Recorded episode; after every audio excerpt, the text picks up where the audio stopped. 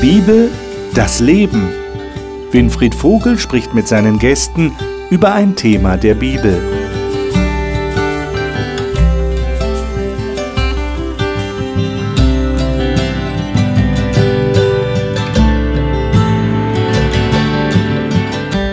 Herzlich willkommen in unserer Gesprächsrunde. Wir reden hier schon seit einigen Wochen über die Bibel. Jetzt werden Sie sagen, ja, Sie reden doch immer über die Bibel. Klar, aber jetzt reden wir eben seit einigen Wochen über dieses Buch an sich.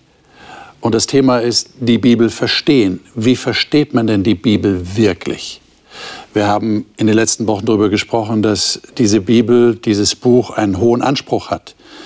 Wir haben darüber gesprochen, dass sie eigentlich das Maß aller Dinge ist. Sie ist tatsächlich Autorität. Warum? Weil die Bibel von sich selber sagt, dass sie von Gott kommt, nicht nur von Menschen. Wir haben auch darüber gesprochen, wie das so gelaufen ist, dass Menschen von Gott inspiriert worden sind. Also er hat ihnen Gedanken eingegeben, die sie niedergeschrieben haben. Wir haben also ein menschliches Element, wir haben ein göttliches Element in der Bibel und wir haben auch darüber gesprochen, das ist nicht zu trennen. Wenn Sie diese ganzen Sendungen der letzten Wochen noch nicht gesehen haben, dann lade ich Sie herzlich ein, das nachzuholen. Das können Sie in unserer Mediathek, können Sie alle diese Sendungen nochmal anschauen oder zum ersten Mal anschauen, damit Sie auf dem Laufenden sind und jetzt gut in unser Studium einsteigen können. Heute geht es darum, und da wird es vielleicht ein bisschen technischer, zu überlegen, was ist die Bibel eigentlich als literarisches Erzeugnis? Was muss man da bedenken, wenn man die Bibel liest? Welche Stilmittel werden eigentlich verwendet? Äh, gibt es bestimmte Begriffe, die man vielleicht ein bisschen tiefer studieren sollte? Und wie macht man das tatsächlich? Welche Hilfsmittel gibt es? Und dazu habe ich hier Gäste im Studio, die sich da auskennen, die persönliche Erfahrungen einbringen können, wie sie das machen. Und ich bin froh, dass diese Gäste da sind und die darf ich Ihnen wie immer jetzt vorstellen. Madeleine Hein ist ausgebildete Kinderkrankenschwester und studiert Gesundheitsmanagement.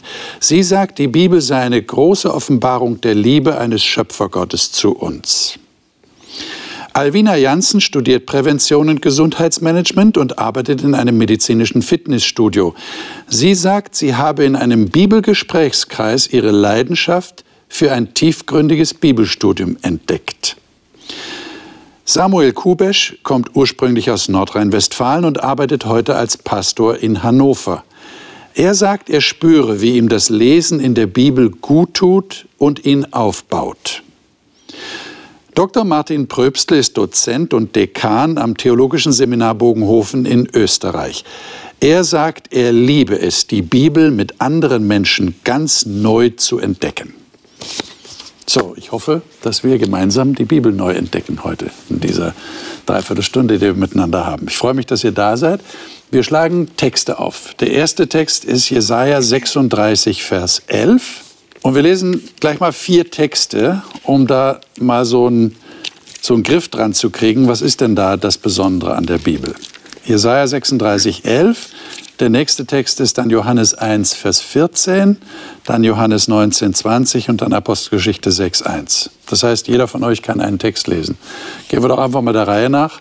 Martin, lies mal Jesaja 36, 11. Und dann gehen wir hier weiter. Also ihr wisst schon, Johannes 1, 14, Johannes 19, 20, Apostelgeschichte 6. Aber ich sag's dann nochmal. Bitte. Gut. Jesaja 36, 11. Aber Eliakim und Schebner und Joach sprachen zu Rabschage, rede doch mit deinen Knechten aramäisch, denn wir verstehen's gut. Und rede nicht hebräisch mit uns vor den Ohren des Volks, das auf der Mauer ist. Okay, wir registrieren mal. Hier werden zwei verschiedene Sprachen erwähnt. Lesen wir mal weiter. Johannes 1,14. Und das Wort wurde Mensch und wohnte unter uns. Und wir sahen seine Herrlichkeit, die Herrlichkeit des einzig geborenen Sohnes vom Vater, voller Gnade und Wahrheit. Hm, ganz besonderer Text. Johannes 19, 20. Der Ort, an dem Jesus gekreuzigt wurde, lag in unmittelbarer Nähe der Stadt. Und das Schild war in Hebräisch, Lateinisch und Griechisch geschrieben, sodass viele Leute es lesen konnten. Mhm. Und noch Apostelgeschichte 6, Vers 1, Madeleine. Mhm. In jenen Tagen aber, als die Zahl der Jünger wuchs, entstand ein Murren der Hellenisten gegen die Hebräer, weil ihre Witwen bei der täglichen Hilfleistungen übersehen wurden. Mhm.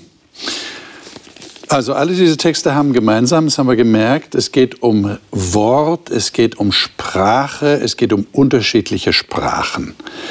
Ähm, warum ist es wichtig, dass wir das registrieren, dass wir das verstehen, was Sprache eigentlich bedeutet für die Bibel? Was habt ihr da für Erfahrungen gemacht? Das allererste, was mir kommt, ist, äh, ich lese hier von Hebräisch, von mhm. Aramäisch, von Griechisch, Hellenistisch. Hm. Und da merke ich schon mal, also die Bibel kommt aus einer anderen Kultur. Das mhm. ist jetzt nicht Deutsch, das ist nicht Schweizerdeutsch oder Österreichisch. Äh, da kommt wo, woanders her und das bedeutet für mich, ich muss mich da auf eine andere Kultur und eben auch auf andere Sprachen einlassen, falls es möglich ist. Ja, ja. Hm. Ja, und die Sprachen, die erwähnt wurden, waren die Sprachen, die damals gesprochen wurden. Das heißt, sie wurde auch zu ihrer Zeit den Menschen so mitgeteilt, dass sie es in ihrer Sprache verstehen konnten. Hm.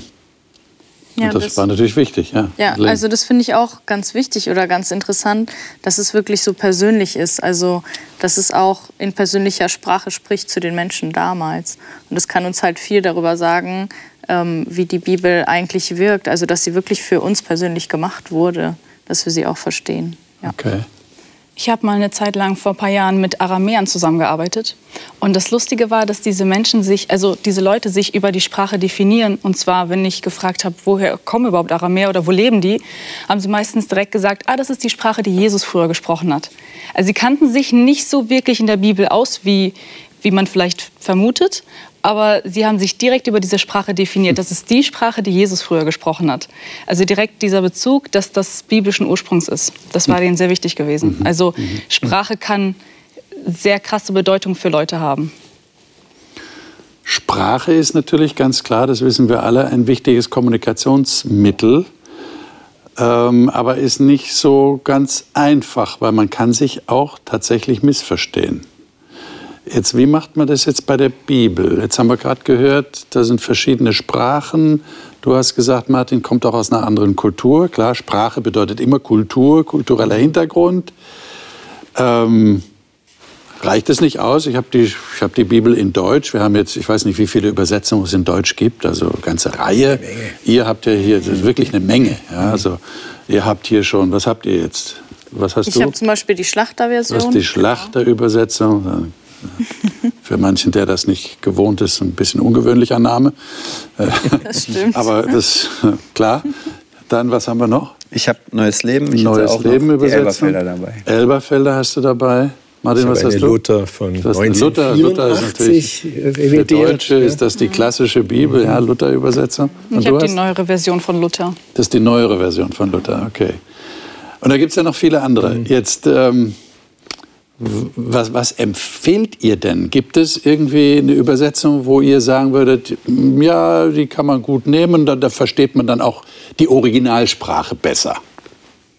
Oder würdet ihr sagen, ja, Hauptsache, du verstehst es im Deutschen, alles andere ist nicht so wichtig? Was würdet ihr sagen, aus eurer Erfahrung? Es gibt ja Übersetzungen, die sind eher wortgetreu und versuchen, den griechischen Urtext möglichst genau wiederzugeben, wie zum Beispiel Elberfelder oder Schlachter. Und auch den Hebräischen. Genau. In dem Fall. Ja. Mhm, okay. Und andere, die vielleicht eher versuchen, das verständlicher in unserer Sprache auszudrücken, ja. wie vielleicht Neues Leben, Hoffnung für alle. Und da muss man, denke ich, auch gucken, womit man sich besser anfreunden kann. Ja, was einem erstmal den Zugang zur Bibel möglichst erleichtert, weil sie möchte ja zu uns sprechen mhm. und dass wir wirklich den Text irgendwie auf uns wirken und in unserem Leben anwenden können. Ja, aber was macht man denn, wenn man jetzt verschiedene ja. Bibelübersetzungen hat in einem, in einem Kreis wie uns denn hier? Und dann liest einer einen Text vor und der andere sagt, das steht bei mir gar nicht.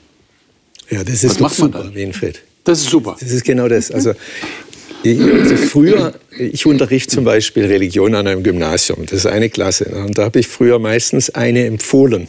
Okay. Mittlerweile mache ich das gar nicht mehr. Mhm. Ich sage Ihnen zwar, welches die, die Konkordanten, die genaueren Bibelübersetzungen sind und gebe Ihnen dann so zwei, drei zur Auswahl.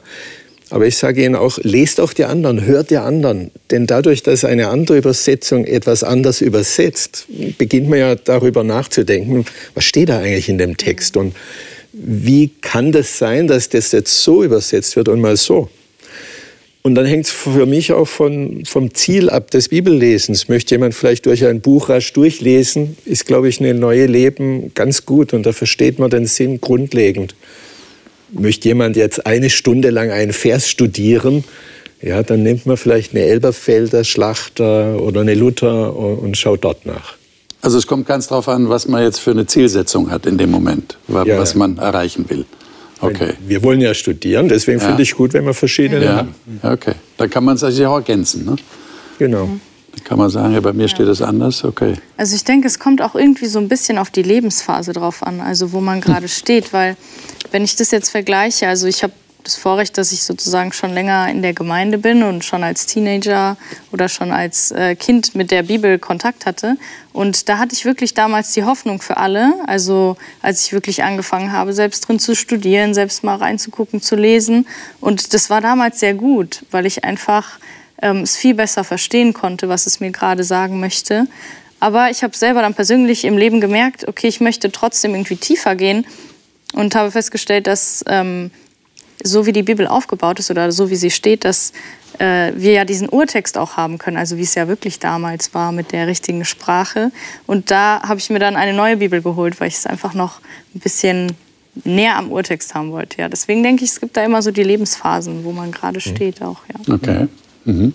Also ihr würdet jetzt nicht sagen, diese Übersetzung ist besser als die andere, sondern ihr würdet sagen, das hat auch mit der Situation zu tun, in der ich mich befinde oder was ich für eine Zielsetzung habe, ob ich tiefer gehen will, ob ich, ob ich genauer studieren will oder ob ich grundsätzlich verstehen will, was das Anliegen des Textes ist. Hm. Würdet ihr das eher so sagen? Das höre ich so raus bei euch. Ja, also ihr würdet nicht sagen, die ist besser als die andere. Ich, ich denke, ich würde mich vielleicht nicht nur auf eine festlegen, sondern auch, man kann auch mehrere vergleichen. Also, dass man auch mal guckt, wie steht das da, wie steht das da. Und das kann, denke ich, Bereich einfach nur bereichern, wenn man auch in verschiedene Übersetzungen reinguckt mhm. und nicht nur eine einzige mhm. hervorhebt. Also man möchte schon so eine Liga der Bibelübersetzungen erstellen. Im ja, Kopf ne? hat man da schon ein bisschen was. Aber es ist nicht immer dieselbe Übersetzung am ersten Platz. Okay. Äh, ähm, ich könnte jetzt schon sagen, die da drüben, die blaue, die mag ich dann schon, ja, die Elberfeld, obwohl ich meistens eigentlich eine Luther benutze. Mhm. Aber wenn man dann zum Hebräischen oder Griechischen geht hauptsächlich und dann schaut, wie man das versteht, wenn man die Sprache ein bisschen gelernt hat, dann muss man sagen, ja, das sind halt schon zwei, drei Übersetzungen dem sehr nahe. Es ist halt so. Mhm.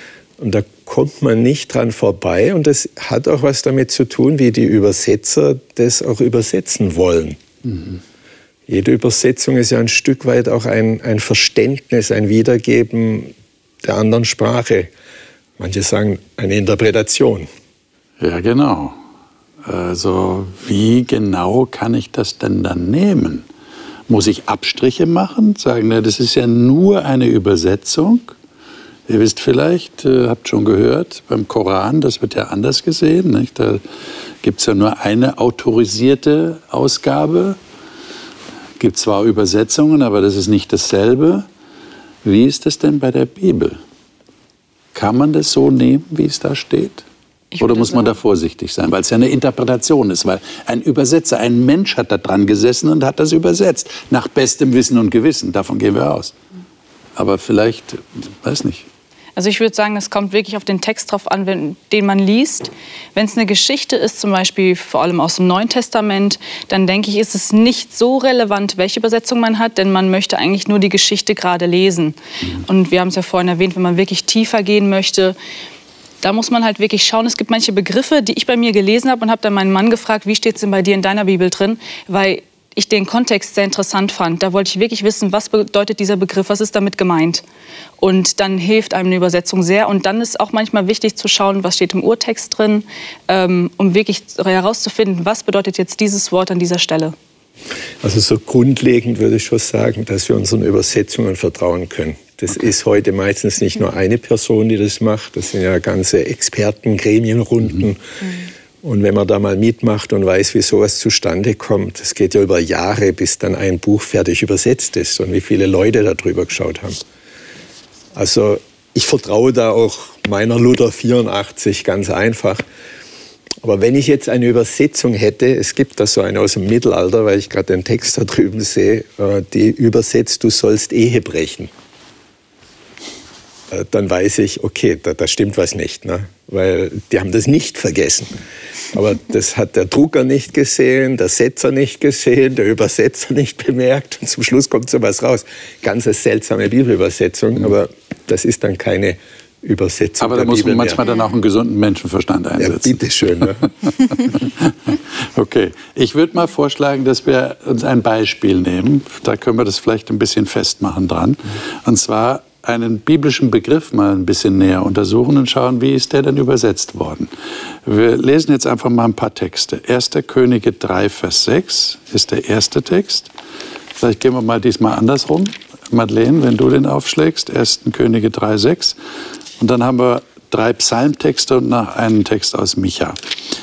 1. Könige 3, Vers 6. Fangen wir mal damit an. Okay, also 1. Könige 3, Vers 6. Und Salomo sprach, Du hast deinem Knecht, meinem Vater David, große Gnade erwiesen, wie er denn vor dir gewandelt ist in Wahrheit und Gerechtigkeit und mit aufrichtigem Herzen dir gegenüber. Und du hast ihm diese große Gnade bewahrt und ihm einen Sohn gegeben, der auf einem Thron sitzt, wie es an diesem Tag offenbart ist. Okay. Lesen wir erstmal die Texte, dann sage ich euch, um welchen Begriff es geht. Ja, machen wir es mal so. Psalm 57, 4. Samuel. Psalm 57, Vers 4. Er wird Hilfe vom Himmel schicken und mich retten vor denen, die mich verfolgen und verhöhnen. Mein Gott wird mir gnädig sein und treu zu mir stehen. Okay. Dann Psalm 66, Vers 20. Alvina. Gelobt sei Gott, der mein Gebet nicht verwirft und seine Güte nicht von mir wendet. Mhm. Dann Psalm 143, Vers 8, Martin. Lass mich am Morgen hören deine Gnade, denn ich hoffe auf dich. Tu mir kund den Weg, den ich gehen soll, denn mich verlangt nach dir. Mhm. Und Micha 7, Vers 20, du wirst an Jakob Treue erweisen, an Abraham Gnade, die du unseren Vätern geschworen hast, von den Tagen der Vorzeit her. Also jetzt sage ich euch, um welches Wort es geht. Es geht um das Wort, das mit Gnade übersetzt wird. In den meisten Bibelübersetzungen habe ich jetzt so gehört. Das ist ein Begriff im Hebräischen. Im Hebräischen heißt er Chesed. Jetzt ist im Hebräischen ja so, dass äh, ein Begriff nicht nur eine einzige Bedeutung hat. Das ist ja in, in etlichen Sprachen so. Es ist eine Bedeutungsvielfalt da. Jetzt muss ich das unbedingt wissen oder könntet ihr euch vorstellen, dass jemand sagt, nee, also mir reicht das eigentlich, wenn da Gnade steht, ist ja okay. Dann kann ich eine Vorstellung haben. Muss ich unbedingt wissen, dass das auch noch Treue heißt oder Güte, Barmherzigkeit, Liebe sogar? Wäre das wichtig für euch als Information? Vorausgesetzt, ihr würdet diese Information bekommen. Das ist noch eine andere Frage. Hm? Was meint ihr? Also ich denke, dass es sehr wichtig ist. Das ist sehr wichtig. Du würdest sagen, es ist sehr für wichtig. Mich, also für mich ist es schon wichtig, das zu wissen, dass es andere Bedeutungen hat. Also natürlich kann man das vielleicht nicht gleich herausfinden. Das ist dann nochmal eine andere Frage. Also weiß ich überhaupt, dass das Wort auch eine andere Bedeutung hat in der Sprache? Aber wenn wir uns dann einfach den Sinn immer des Bibeltextes angucken, also genau den Text, den wir gerade lesen, dann hat es ja schon eine Bedeutung, ob es eher Liebe bedeutet oder ob es eher Barmherzigkeit oder mehr Gnade bedeutet. Das macht ja schon einen Unterschied dann, also mit welchen Augen ich es dann lese. Hm. Ja. Okay. Es sind die Begriffe im Deutschen, die unterschiedlich sind. Du hast jetzt drei genannt, Liebe, Barmherzigkeit mhm. und Gnade. Ich stelle mir unter den drei eigentlich unterschiedliche Bereiche vor, so mhm. Wortbereiche. Wenn jetzt aber das hebräische Chesed, hast du gesagt, wenn das also diese drei Bereiche alles abdecken kann, dann wäre es für mich schon wichtig, an welcher Stelle meint das was. Hm. Ja. Äh, denn letztlich will ich ja wissen, was der Schreiber, der das ursprünglich geschrieben hat, damit gemeint hat. Ich möchte nicht einfach nur das mit Sinn füllen, was im Deutschen Sinn macht und nachher ist das aber nicht das, was er gemeint hat. Um dem ein bisschen näher zu kommen, glaube ich, kann das helfen und dann muss ich auch den Kontext beachten natürlich. Ja, ja. das stimmt. Hm. Und wie gehe ich da jetzt genau vor? Ich meine, wenn ich jetzt so einen Text lese, nehmen wir mal an, da ist jemand, der steht am Anfang, der hat noch nicht so viel Bibel gelesen, der liest jetzt solche Texte, wie wir sie gerade gelesen haben. Und er sagt, ja, aha, okay.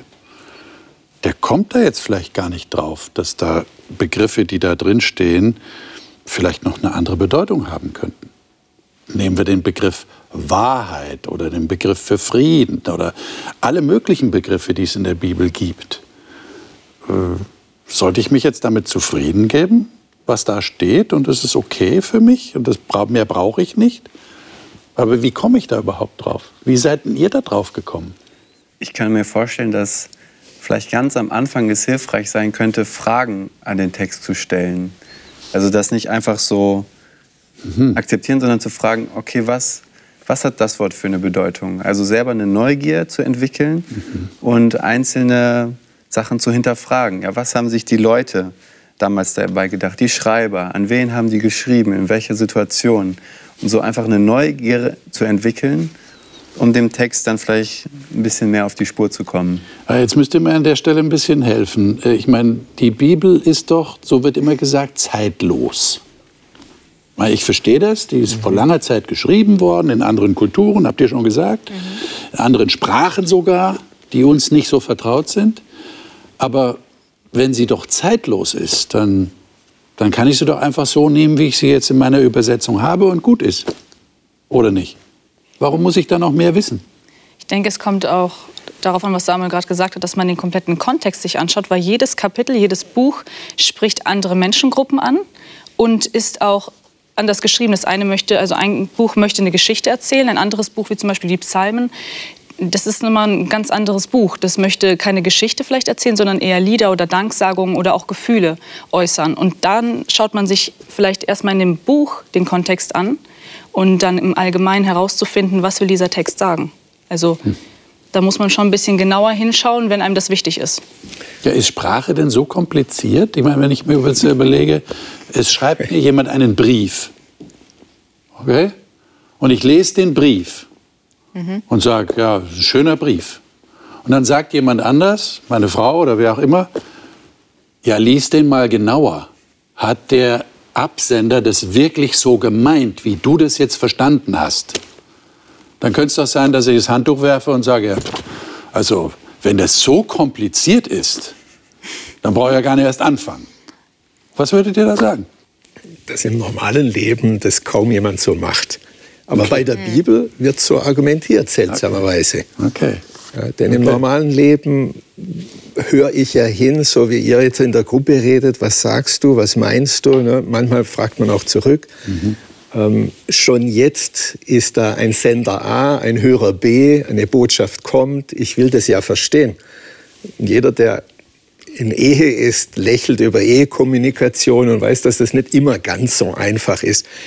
Also wenn das schon für zwei Menschen nicht immer ganz so einfach ist, die nebeneinander sitzen und in derselben Kultur leben und noch dieselbe Sprache sprechen, wie soll das sein, wenn jetzt, wen haben wir gerade gelesen, Könige, ja, also wenn David Salomo etwas sagt in einer anderen Kultur mit einer anderen Sprache vor mehr als zweieinhalbtausend Jahren und das kommt jetzt rüber zu mir, ist es schon naiv zu sagen, der hat jetzt zu mir geredet. Ne? Mhm. Und ich verstehe das auf Anhieb, was der meint. Mhm. Mhm. Also da, das sind so Lücken, die, die wäre schon gut, wenn man da ein bisschen mehr Ahnung bekommt. Ja. Ich meine, das, das, Grundverlangen muss natürlich da sein. Ich will ja. es tatsächlich verstehen. Ich möchte es auch auf mein Leben beziehen können. Aber das kann ich nur, wenn ich es wirklich verstehe. Und dann ist es notwendig, sagt ihr, dass man sich näher damit befasst. Ich glaube, man darf diesen Schritt nicht sofort machen, okay. dass ich sofort sage, okay, das sagt mir jetzt das und das, sondern erstmal zu fragen, okay, was, was möchte die Bibel erstmal in ihrer Zeit, in ihrem Kontext sagen und wirklich den versuche tiefer einfach zu verstehen und dann als nächstes es auf mein Leben zu übertragen.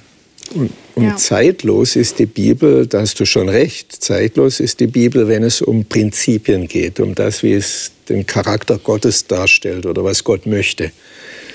Aber um Prinzipien zu verstehen, muss ich auch ein bisschen so die nächste Ebene machen. Das sagt der Text. Und was sind jetzt die Prinzipien, die ich daraus lernen kann? Hm. Also Bibel lesen mit Denken ist schon nicht schlecht, ja. Mhm. ja, ich finde auch, also man kann die Bibel auch noch mal ganz anders erleben, wenn man wirklich sich darauf einlässt, dass man diese Schätze einfach entdecken möchte. Mhm. Also natürlich ist es, die Bibel erzählt eine Geschichte von vorne bis zum Schluss. Sie hat einen Anfang und sie hat einen Schluss. Und jedes Kapitel erzählt auch eine Geschichte. Jeder Autor will uns was mit, also mit dem sagen, was er geschrieben hat. Also die Psalmen wurden vielleicht von jemand anderem geschrieben als, sagen wir jetzt mal, Johannes. Und jeder schreibt in seinem Stil und jeder möchte uns was damit sagen. Aber trotzdem finde ich das so spannend, dass durch die Wörter oder durch die Wiederholungen dass sich das irgendwie die Bibel so faszinierend ist, dass es immer wieder vorkommt. Also das, was wir vorne vielleicht mal gelesen haben und wenn wir tiefer lesen, erkennen wir dann, okay, das ähnliche Muster ist irgendwie dann doch noch mal hinten. Und wenn man das, also wenn man sich damit so ein bisschen mehr befasst, also dass es wirklich alles einen Faden hat und dass da auch bestimmte Muster drin sind, dann kann man noch viel mehr herausnehmen und dann kann man hm. noch viel mehr fürs Leben auch herausnehmen, weil dann versteht man erst, okay, was will das mir sagen? Also was will es mir auch in meinem Leben dann sagen, ja. Das ist ein sehr interessanter Gedanke, den du äußerst. Das würde ja bedeuten, dass dieses tiefere Bibelstudium, das Interesse an dem Hintergrund dessen, der da geschrieben hat, mir hilft, Dinge nicht einfach isoliert herauszugreifen und ja. zu sagen, ja, das nehme ich jetzt so, sondern ich, ich bekomme eine weitere Information Mhm. Eine weiter gefasste Information über das, was der Autor sagen wollte, weil ich einen roten Faden erkenne zum Beispiel. Genau, genau, ja. Das ist natürlich eine tolle Sache. Ähm, also der Kontext ist wichtig, wurde gerade erwähnt. Äh, nehmen wir mal ein Beispiel, äh, wo das wahrscheinlich deutlich wird. Im 1. Mose 1, ganz am Anfang der Bibel, die ersten Seiten der Bibel. Ähm, 1. Mose 1. Da haben wir mal den Text 1. Mose 1, Vers 27. Das ist einfach mal so ein Vers, ein Statement. Wer mag das mal lesen von euch? Vers 27. Ich kann das lesen. Bitte. Und Gott schuf den Menschen nach seinem Bild. Nach dem Bild Gottes schuf er ihn und schuf sie als Mann und Frau. Hm. Das ist ja eine interessante Information, die wir da bekommen. Äh, warum würdet ihr jetzt meinen, dass der Kontext, das heißt der Zusammenhang dieses einen Verses wichtig ist, um ihn besser zu verstehen oder sogar um ihn richtig zu verstehen? Was würdet ihr sagen? Warum? Weil ihr nicht genug Informationen aus diesem einen Vers bekommt?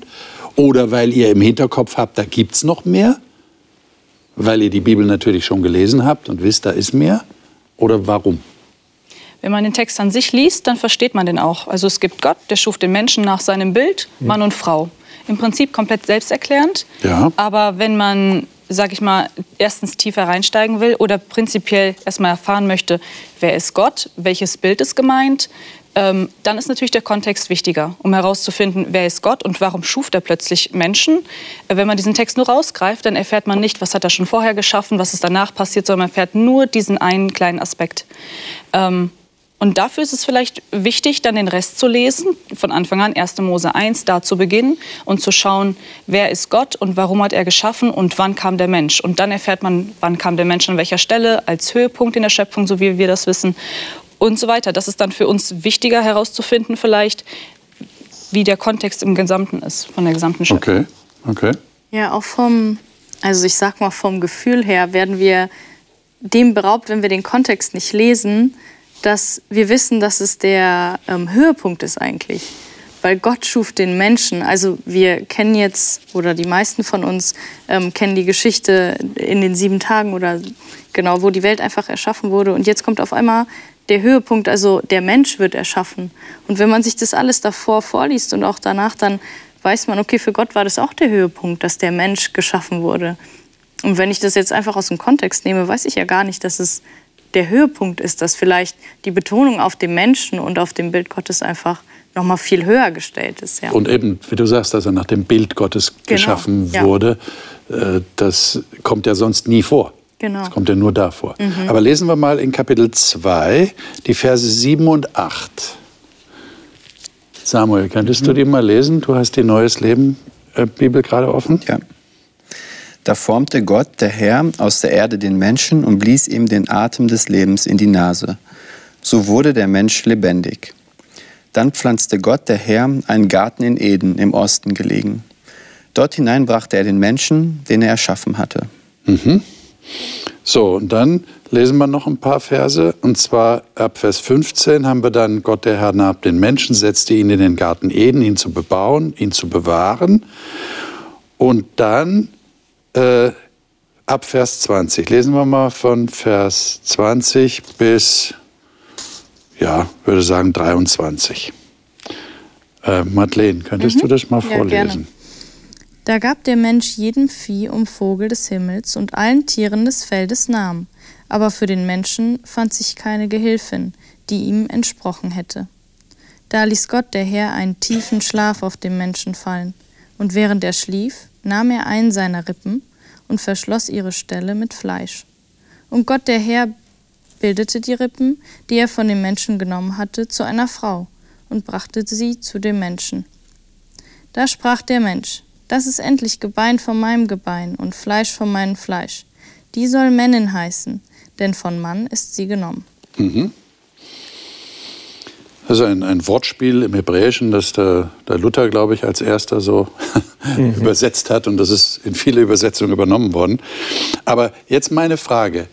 Äh, wenn, ihr, wenn ihr jetzt mal, vielleicht schafft ihr diese Übung, wenn ihr mal überlegt, ihr hättet es noch nie gelesen. Hättet es noch nie gelesen. Ist das erste Mal, dass ihr das hört. Und ihr habt jetzt den Text in 1. Mose 1, Vers 27 im Kopf. Gott schuf den Menschen nach seinem Bild, nach dem Bild Gottes schuf er ihn, als Mann und Frau schuf er sie. Und jetzt bekommt ihr noch die Information, die wir gerade gelesen haben in Kapitel 2. Was würdet ihr sagen, warum ist es wichtig, dass ihr das auch noch erfahrt und nicht nur den Vers 27 habt in Kapitel 1? Prinzipiell sagen uns ja beide Texte dasselbe. Gott hat Mann und Frau geschaffen. Mhm. Ähm, Aber da ist keine Beschreibung dabei. Da ist keine Beschreibung, 27, ne? genau. Und nachher erfahren wir ganz genau, wie es passiert ist. Ich meine, im Prinzip kommt dasselbe bei raus. Es gibt einen Mann und eine Frau. Aber es wird umschrieben. Wir Menschen interessieren uns auch für die Details. Und hier haben wir einen ganz genauen Einblick darin, wie ist das passiert wer war als erstes da? Weil hier bei, im Vers 27 wissen wir nicht, der Mann und Frau. Also beide waren da. Wer wurde zuerst geschaffen? Wie ist das passiert? Wissen wir nicht. Und hier wissen wir ganz genau den Kontext. Wir können im Prinzip ganz genau mit den Details erklären, was wirklich vorgefallen ist. Und so haben wir einen ganz genauen Einblick. Und ich glaube, das ist genau das, was die Autoren uns in den einzelnen Büchern vermitteln wollen. Dass wir nicht nur einen Text rausziehen, sondern dass wir uns alles durchlesen, um komplette, ja, ein komplettes Gesamtbild zu bekommen. Und es steht ja im selben Buch, also von daher ist es naheliegend, dass man auch noch weiterliest, ne? nicht nur diesen ja. einen Vers sich rausholt. Mhm. Also sonst wird es ja nicht dastehen. Ja. ja. ja. genau. Also es gibt zusätzliche Infos, interessante Sachen. Ne? Ja. Ich glaube, wer von Haus aus neugierig ist, was die Bibel zu sagen hat, ist immer froh über mehr Infos. Mhm. Mir ist da an der Stelle aufgefallen, wenn du 1,27 liest, so wie du das jetzt sagst, lesen, ohne zu wissen, was kommt, dann glaubt man, der Mensch ist Mann und Frau. Wenn du dann zu Kapitel 2, Vers 7 kommst, er schuf den Menschen und ihr habt jetzt wirklich nicht vorausgelesen, dann müsste man glauben, er macht Mann und Frau. Mhm. Weil das ja vorher so gesagt worden ist. Mhm. Und dann sind die da und dann wird der Mann und Frau hinnehmen und zeigt es und plötzlich taucht eben auf, ist es nicht gut, dass der Mensch allein sei. Also einem unvoreingenommenen Bibelleser wäre das noch gar nicht aufgefallen. Mhm. Aber wir haben ja schon vorausgelesen und wissen, der, den er schafft hier, das ist einfach nur der Adam als Mann. Und die Frau kommt dann noch. Und so erleben wir dann vielleicht nicht mehr diesen Überraschungseffekt, den die Bibel an dieser Stelle hat, äh, um zu sagen, oh Moment einmal, ah, das ist jetzt interessant. Die sind ganz unterschiedlich zu unterschiedlichen Zeitpunkt geschaffen worden. Da gibt es noch einen pädagogischen Effekt dazwischen und plötzlich eröffnen sich neue Dimensionen dadurch, dass man den Kontext genau beachtet oder den Text überhaupt. Hm. Ja, und ich denke auch trotzdem, vielleicht auch wenn wir es kennen, den Text davor, trotzdem können wir was Neues draus lesen. Also wir können uns wieder diese Fragen stellen. Zum Beispiel ist mir jetzt gerade so aufgefallen, dass im Vers 27 steht, und Gott schuf und zu Gottes Bilde sozusagen schuf er. Und hier fängt der Text an, da ließ Gott der Herr einen tiefen Schlaf auf den Menschen fallen. Jetzt könnte man sich fragen, warum schreibt der Autor davor Gott und warum steht jetzt auf einmal Gott der Herr? Hat Gott der Herr irgendwie eine andere Bedeutung oder ähm, ist da irgendwie ein anderer Charakter noch gemeint? Also da, da kommen wieder neue Fragen auf und mhm. ich denke, deswegen kann man, wenn man so versucht auch schon Fragen zu stellen, in den Text einfach schon viel mehr herausfinden. Ja. Wenn ich jetzt ähm, die wichtigsten Punkte der Bibel, die Glaubenspunkte, zusammenfassen würde, und ein Punkt wäre die Schöpfung oder die Schöpfung des Menschen. Und ich würde jetzt nur 1. Mose 1, 27 hinschreiben, dann würde das ja eigentlich ausreichen als Information. Also da steht, Gott hat den Menschen geschaffen. Wir sind geschaffene Wesen, mhm. Durch Gott selbst geschaffen. Ähm, Brauche ich jetzt die andere Information einfach, weil es interessant ist? Oder würdet ihr sagen, wenn ich nur den Vers 27 hätte, dann würde mir wirklich was fehlen? Steht ihr, was ich sagen will? Würde mir wirklich was fehlen? Ich würde auf etwas verzichten, oder was heißt verzichten? Wenn ich gar nicht wüsste, dass es das andere gibt, dann hätte ich ja gar nicht das Gefühl, ich würde auf was verzichten. Es wäre einfach nicht da. Aber wenn es jetzt da ist, und ich zitiere nur den Vers 27, ähm, was macht das dann mit mir? Ich finde es interessant, dass wir durch den Text erfahren, dass die Frau vom Mann geschaffen ist. Ähm, dass Gott den Adam hat schlafen lassen und seine okay. Rippe entnommen hat und dass die Frau ein Stück vom Mann ist. Das erfahren wir im Vers 27 überhaupt nicht. Äh, da wissen wir nicht, wer zuerst da war. Und hier wissen wir, dass im Prinzip ein Prinzip der Ehe, dass man eins ist und das sieht man durch die Schöpfung schon, dass der Mann, also die Frau ein Teil vom Mann ist, dass etwas von ihm entnommen wurde und bei ihr eingesetzt wurde und dass dadurch schon allein durch die Schöpfung eine Verbundenheit zwischen diesen zwei Wesen ist. Und das würde mir fehlen, denn hier sieht man ganz deutlich, wie Gott uns Menschen vorgesehen hat und wie er uns geschaffen hat, dass wir schon zusammengehören als Mann und Frau, natürlich in der Ehe nicht alle, ähm, aber als Mann und Frau, dass man das von Anfang an so vorgesehen war, dass man zusammengehört und wirklich eins wird. Und hier ist man ja theoretisch die Frau eins vom Mann.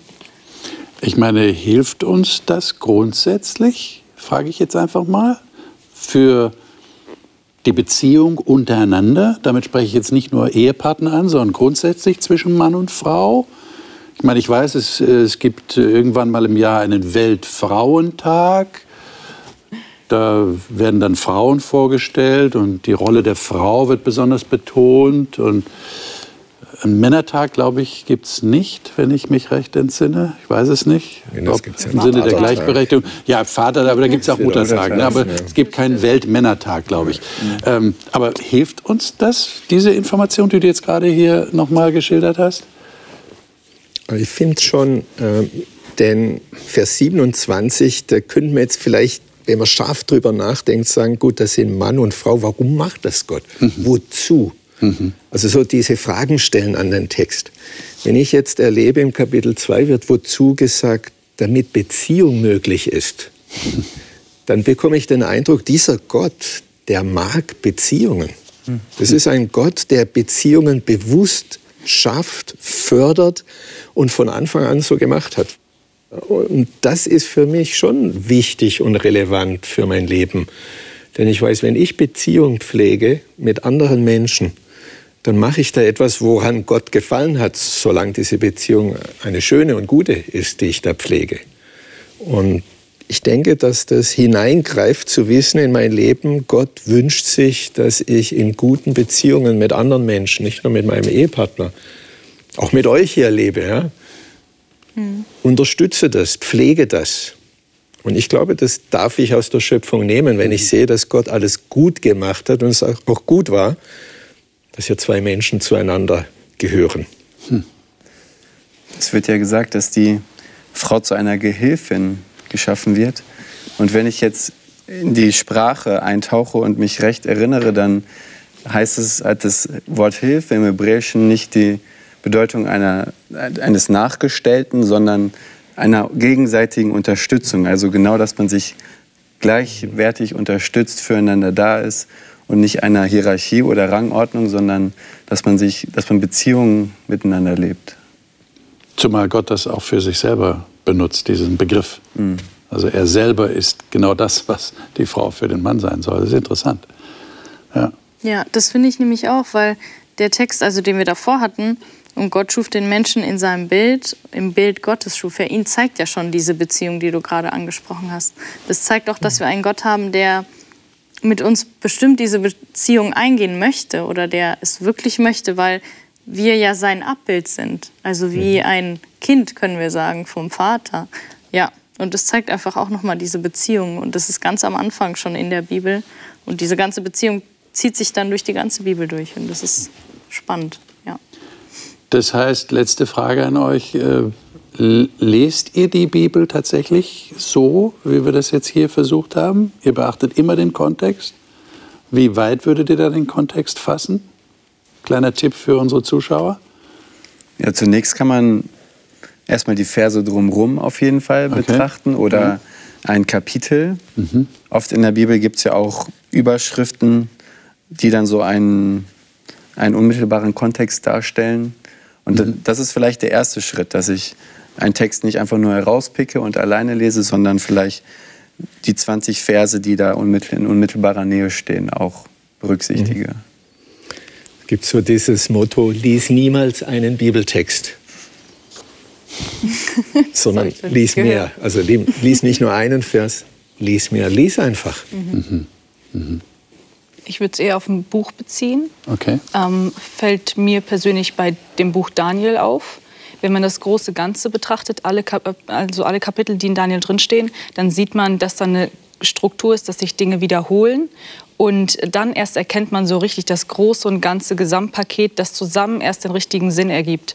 Dass es einen Chiasmus hat, also dass es einen Höhepunkt gibt und dass mehrere Kapitel gleich sind wie Kapitel 2 und 7, dass sie sich sehr ähnlich sind. Da finde ich zum Beispiel, hängt es wirklich davon ab, dass man das gesamte Buch liest, um wirklich das große Ganze zu sehen. Das würde ich für alle anderen Kapitel auch so empfehlen.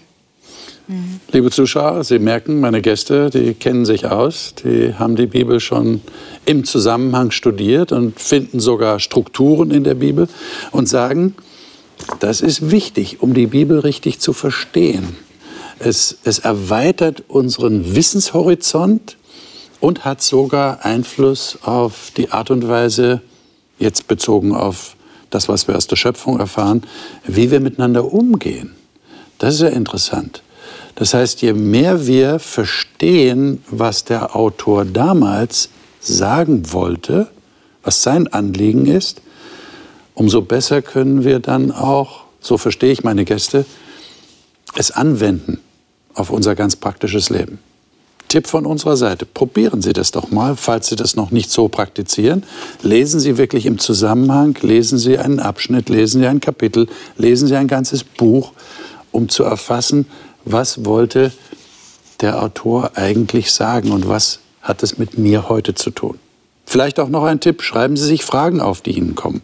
Unterstreichen Sie sich bestimmte Begriffe und versuchen herauszufinden mit Hilfsmitteln, die es ja heute wirklich zur Verfügung gibt, abgesehen vom Internet, Bücher, Lexika, kann man sich alles besorgen, auch im Internet natürlich zugänglich. Versuchen sich zu erkundigen, vielleicht Leute zu fragen in Ihrer Kirchengemeinde oder sonst wo, Kannst du mir helfen, das noch besser zu verstehen? Im Austausch kann da eine ganze Menge passieren. Wir wünschen Ihnen Gottes Segen genau für diese Art des Bibelstudiums und werden das nächste Mal, nächste Woche hier wieder zusammen sein, um der Frage nachzugehen, welche Weltsicht hat die Bibel? Die Bibel hat eine bestimmte, wie wir das nennen, Weltanschauung. Das heißt, sie sieht die Welt, wir würden mal sagen, aufgrund des Anspruchs, den die Bibel erhebt, aus den Augen Gottes, aus der Sicht Gottes. Und wie das tatsächlich ist und wie die Bibel anfängt, darüber zu reden, das wollen wir das nächste Mal studieren. Das wird ein sehr, sehr wichtiges Thema werden, wird sich über zwei Sendungen übrigens erstrecken, sollten Sie unbedingt dabei sein. Bis dahin, alles Gute Ihnen.